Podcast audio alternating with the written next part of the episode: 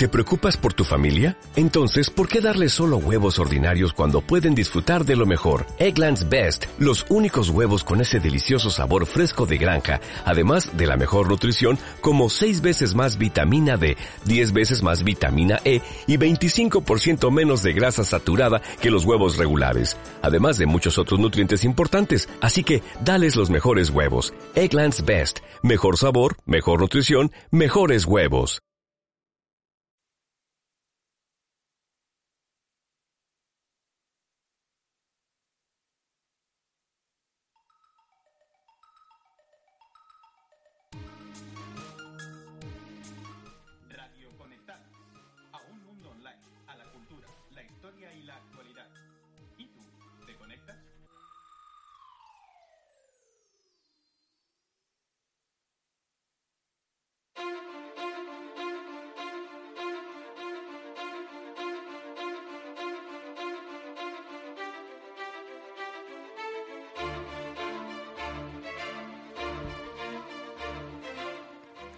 María Reiche nació el 15 de mayo de 1903 en Alemania, arqueóloga, matemática y la dama de las líneas de Nazca, a las cuales dedicó gran parte de su vida. Durante todo ese tiempo nuestra protagonista quedaría prendada de uno de los grandes misterios de la arqueología, la historia de enormes geoglifos de la cultura nazca en el desierto de Perú. Se crean animales y plantas a través de formas que solo pueden ser vistas desde el aire, como un mono, un colibrí o una araña.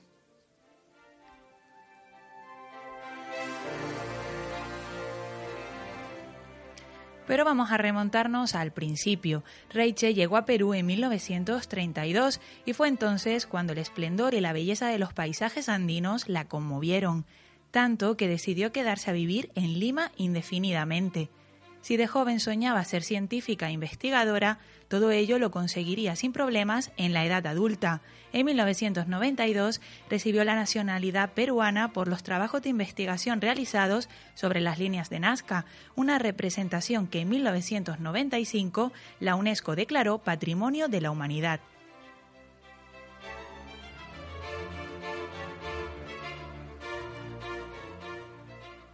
A día de hoy muchas personas consideran que las figuras tenían más que nada propósitos ceremoniales. Sin importar esto, Reiche se convirtió en la mayor guardiana de Nazca hasta el 8 de junio de 1998, día en que fallece.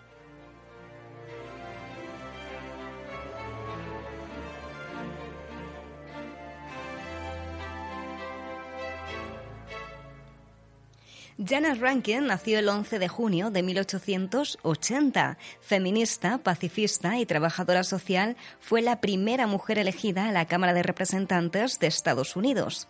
En 1908, con 28 años, se trasladó a Nueva York, donde comenzó su carrera como trabajadora social y más tarde se fue a Seattle, en Washington, donde organizó el movimiento sufragista en la universidad.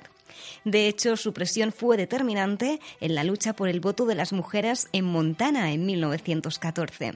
El 7 de noviembre de 1916 fue elegida para formar parte de la Cámara de Representantes de este estado por el Partido Republicano.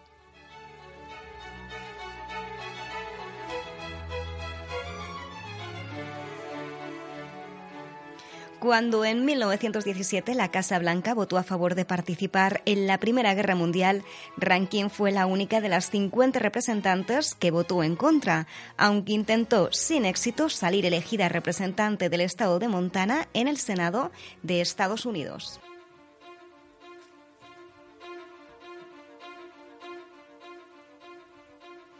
Entre 1918 y 1919 dedicó su tiempo a fomentar leyes para destinar recursos públicos a clínicas de salud, educación materna y programas para reducir la mortalidad infantil.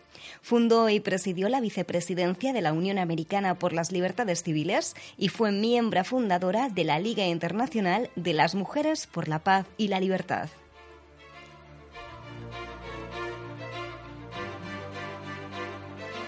No fue su único hito en la historia política americana, fue la única en el Congreso que votó en contra de la entrada de Estados Unidos en las dos guerras mundiales. En enero de 1968 encabezó en Washington una marcha de protesta de más de 5.000 mujeres denominada la Brigada Janet Rankin, exigiendo a los Estados Unidos que se retirara de Vietnam.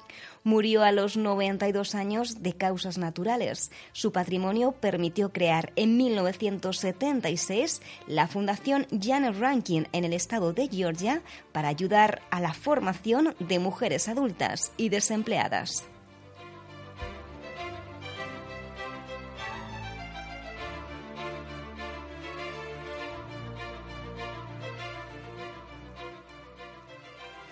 El 19 de junio de 1828 nació en la ciudad santa de Varanasi, en la India, Manikarnika Tambe. Su familia pertenecía a la casta de, los brahmanes, una de las más elevadas del país, así que se relacionaba con personas poderosas. Cuando tenía cuatro años, su madre murió y su padre se la llevó a la corte del Pesua de Vitur. Allí creció y aprendió las artes de la guerra, a montar a caballo y a utilizar armas. En 1842, con apenas 14 años, fue casada con el marajá del reino de Hansi, Gangadhar Rao. Fue al convertirse en reina cuando adoptó el nombre de Lakshmibai, con el que pasaría a la historia.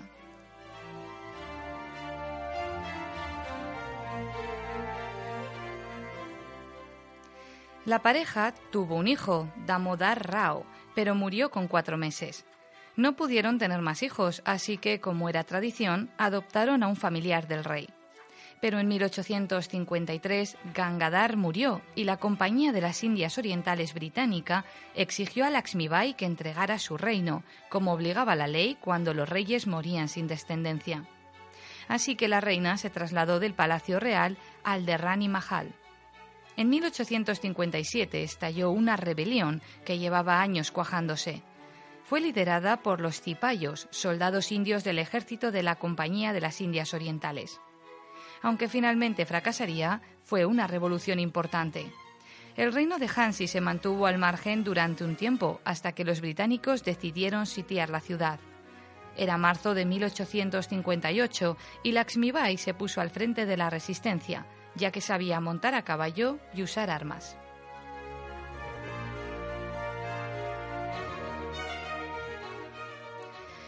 Pero poco se podía hacer contra el imperio británico, así que el asedio terminó con la caída de la ciudad. Lakshmibai huyó con su hijo adoptivo, pero no se detuvo. Se unió a otros líderes indios para un nuevo asalto contra los británicos.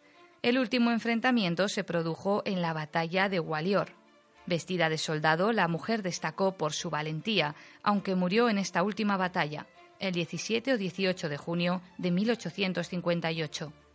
Actualmente, Lakshmibai es uno de los personajes históricos más queridos de la India y todo un símbolo de valentía y lucha contra las reglas establecidas.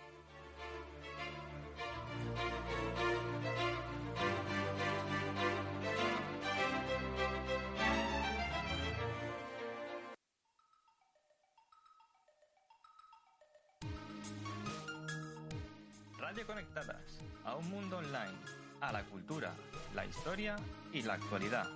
¿Y tú? ¿Te conectas?